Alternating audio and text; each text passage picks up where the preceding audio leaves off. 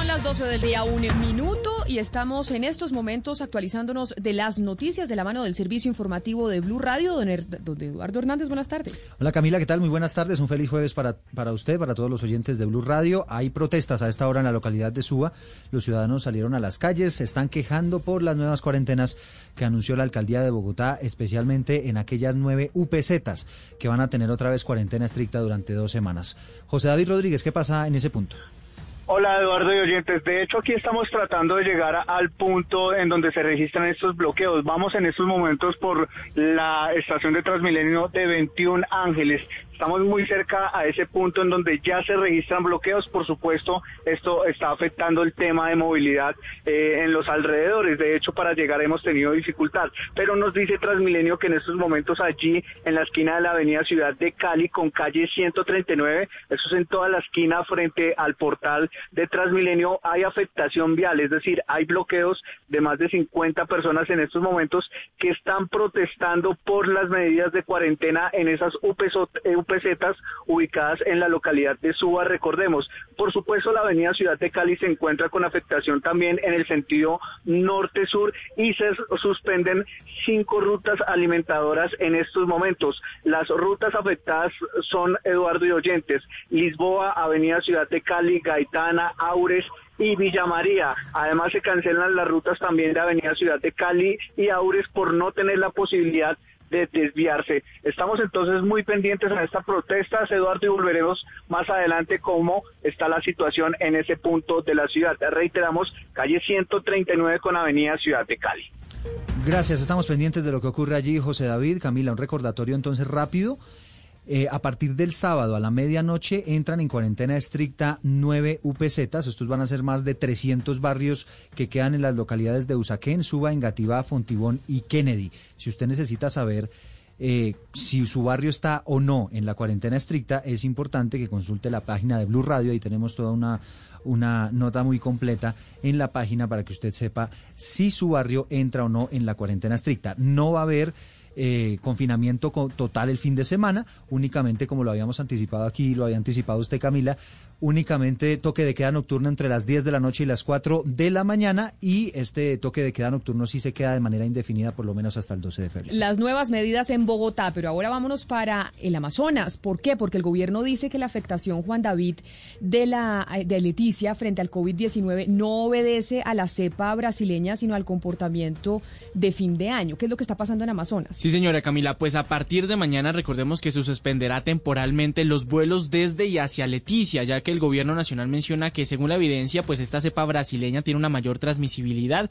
y está afectando a, grandes territorios en el Amazonas en Brasil. Sin embargo, dijo que los contagios aquí en Leticia, en el Amazonas, se debe al relajamiento de las medidas en diciembre y no por la nueva cepa. Escuchamos lo que dijo el ministro Fernando Ruiz. Eh, la, afectación en Leticia una afectación baja moderada, tuvo unos picos eh, relacionados seguramente con las festividades decembrinas no hemos visto un rebrote hasta el momento.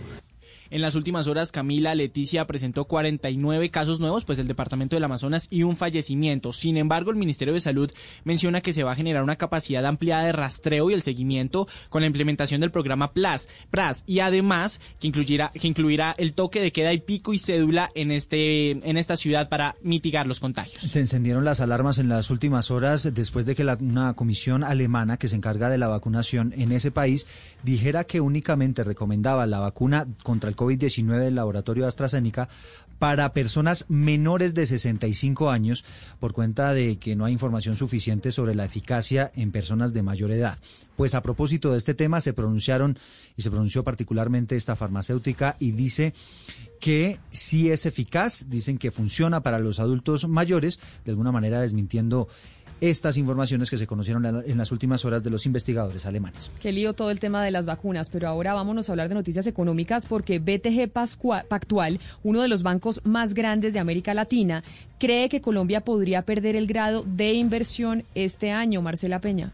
Para mantener su grado de inversión, Colombia necesita más de 20 billones de pesos en ingresos anuales a través de una reforma tributaria. Sin embargo, las propuestas que este gobierno ha llevado al Congreso han sido recortadas todas las veces. Munir Jalil, analista jefe del PGT Pactual, advierte que aún si se obtienen 12 billones de pesos, el camino será difícil. Nosotros sí vemos muy probable que se pierda la inversión en el segundo semestre, este no ahora. Aunque esta será una noticia negativa, tampoco sería el fin del mundo para la economía colombiana, aunque sí podría llevar al país a un mayor descuido de sus cuentas fiscales. El banco cree que la recuperación de la economía colombiana va a comenzar después de marzo.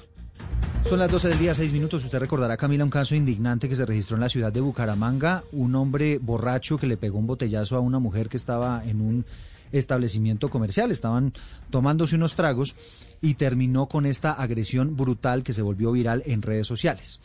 Pues atención porque hay un caso similar en Medellín. Una mujer fue golpeada por pedir en un ascensor en un centro comercial que respetaran la distancia social.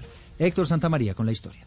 La mujer relató por medio de las redes sociales que le solicitó a una familia que cumpliera con los protocolos de bioseguridad, el aislamiento y que solo fueran tres personas en el ascensor del centro comercial. Cuando uno de ellos le dio un golpe en el rostro, la periodista dijo en sus redes sociales, me insultaron, me dañaron el celular y el calvo me metió un puño. Quiso interponer la denuncia, pero no fue efectiva según la denuncia de esta periodista Catalina Vázquez. No tienen ni idea de cómo una mujer hace una denuncia hoy en este momento presencial, que la podía hacer virtual y le digo indíqueme cómo y me dice no, el sistema está acá, yo no le puedo decir, le voy a dar un teléfono para que llame más tarde. Al conocer lo sucedido, la secretaria de las Mujeres de Medellín, Juliana Martínez, condenó lo ocurrido con Catalina y manifestó el apoyo desde la administración municipal. A ella queremos decirle que queremos acompañarla en las acciones legales que decida emprender. Agregó que nada justifica las violencias contra las mujeres y se ve rechazar en conjunto.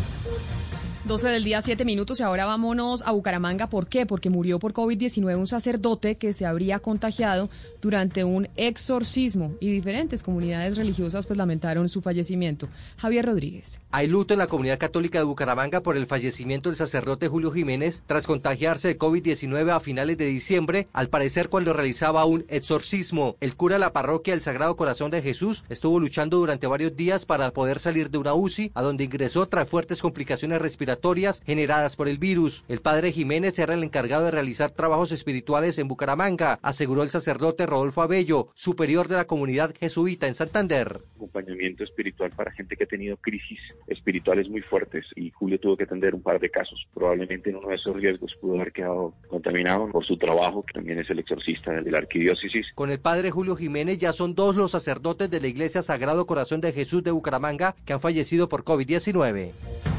Son las 12 del día, 8 minutos, y estamos pendientes además en Sabana Larga, en el Atlántico, de la llegada de Jesucristo. ¿no? Claro, que era lo que hablábamos ahora eh, en, en, Barranquilla. Bueno, le cambio de tema porque ya algunos se pronunciaron, algunos sectores políticos destacaron que la Justicia Especial de Paz hubiera anunciado la acusación contra el secretariado de las FARC por los secuestros en el conflicto. Dicen que queda demostrada la efectividad del proceso de paz. Kenneth Torres. Para el senador Roy Barreras, con la actuación hecha por la JEP el día de hoy contra el secretariado de las antiguas FARC, es un hecho histórico. Y seguramente tomará decisiones similares pronto en el caso número 03, que corresponde a los falsos positivos y que involucra a más de 331 agentes del Estado. Para el representante conservador Jaime Felipe Rosada, que fue víctima de las FARC, señaló que espera una verdadera justicia en los casos de secuestro.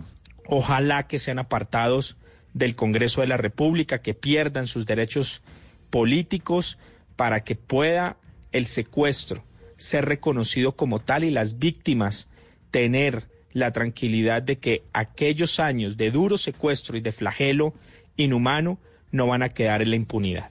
Otros sectores políticos señalaron que es el inicio de la implementación del acuerdo en su capítulo de la justicia.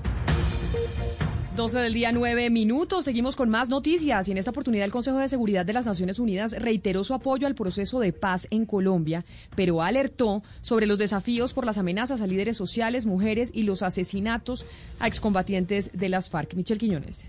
Los miembros del Consejo de Seguridad de la ONU reconocieron que existe una significativa disminución de la violencia a nivel nacional en comparación con décadas anteriores, pero también que hay una profunda preocupación por las amenazas, ataques y asesinatos persistentes contra líderes comunitarios y sociales, incluidas mujeres lideresas y de las comunidades indígenas y afrocolombianas, así como aquellos que sufrieron exmiembros de las FARC. Manifiesta el Consejo que esta sigue siendo la mayor amenaza para la implementación del acuerdo final de paz y que hay que trabajar para mejorar la seguridad de todos los grupos mencionados. El Consejo señala que la violencia que se vive en varios departamentos ocurre en el contexto de una presencia limitada del Estado, con economías ilícitas y presencia de grupos armados ilegales, y que abordarla requerirá un proceso simultáneo en múltiples frentes. Por eso le pide al gobierno colombiano que asegure la dotación adecuada del personal de la Unidad Nacional de Protección y la igualdad de acceso a estos esquemas por parte de mujeres excombatientes y reiteraron su llamado a que se atiendan las alertas tempranas emitidas por la Defensoría del Pueblo.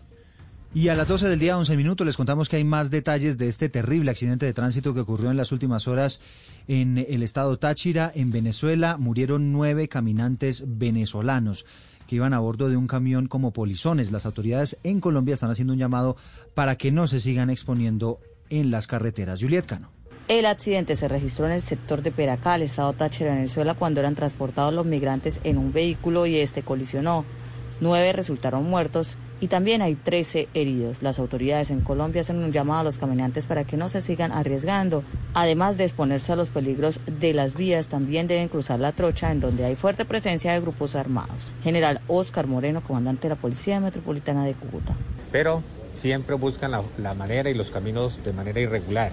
Y ahí es donde los grupos al margen de la ley que están en la, en la zona fronteriza, pues empiezan, empiezan a, con acciones delictivas a presionarlos y a exigirle inclusive dinero por el por paso por estos sitios irregulares. Pese a que la frontera está cerrada, los puentes internacionales no permiten el paso de migrantes, las trochas siguen abiertas y es por allí, por estos caminos irregulares, que continúan pasando los venezolanos. Gracias, Juliet. Y el magistrado de la Comisión de Disciplina Judicial, Juan Carlos Granados, dijo que va a demostrar su inocencia ante la Comisión de Acusaciones por el caso Odebrecht. De hecho, dice que tiene la conciencia tranquila. José Luis Pertus. Desde Pereira, donde acude en pleno la nueva Comisión de Disciplina Judicial, uno de sus magistrados, Juan Carlos Granados, investigado dentro del escándalo de Odebrecht, dijo que demostrará su inocencia y que está seguro que su proceso debe ir a la Comisión de Acusación de la Cámara de Representantes.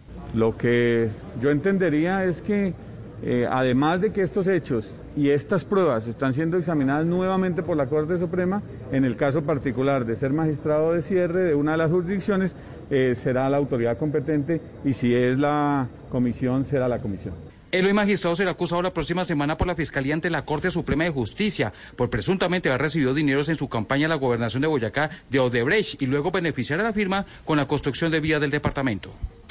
La noticia internacional. 12 del día, 13 minutos. Hay una completa consternación en Ecuador después de que fuera asesinado Efraín Ruales, uno de los presentadores de televisión más famosos que había en ese país. Además, el hombre hacía eh, algunos videos en redes sociales, era muy famoso, un youtuber, un influenciador, y fue asesinado en las últimas horas. De hecho, se lamentan los artistas colombianos Sebastián Yatra y Pipe Bueno que grabaron algunos videos con él.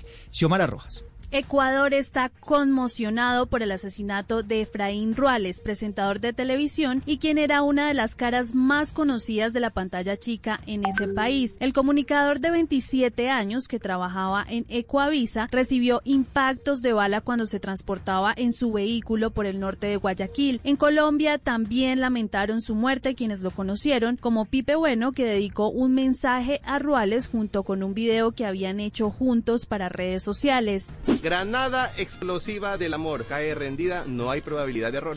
La daga de Levante, una enterrada y cae muerta a sus pies. También Sebastián Yatra, quien dijo, me parte el alma verte partir, no merecías irte tan pronto, y compartió un reel que hicieron juntos, ya que Ruales también era influenciador digital. Están como que bien, ¿ah? Uf, uf, yo voy firme. Y yo voy primero. ¿sí? negrito, ¿qué? Ya, yo voy, al otro. yo voy primero y, y las traigo. Confía en mí. Los motivos y responsables aún están por establecerse. Versiones iniciales hablan de cuatro disparos.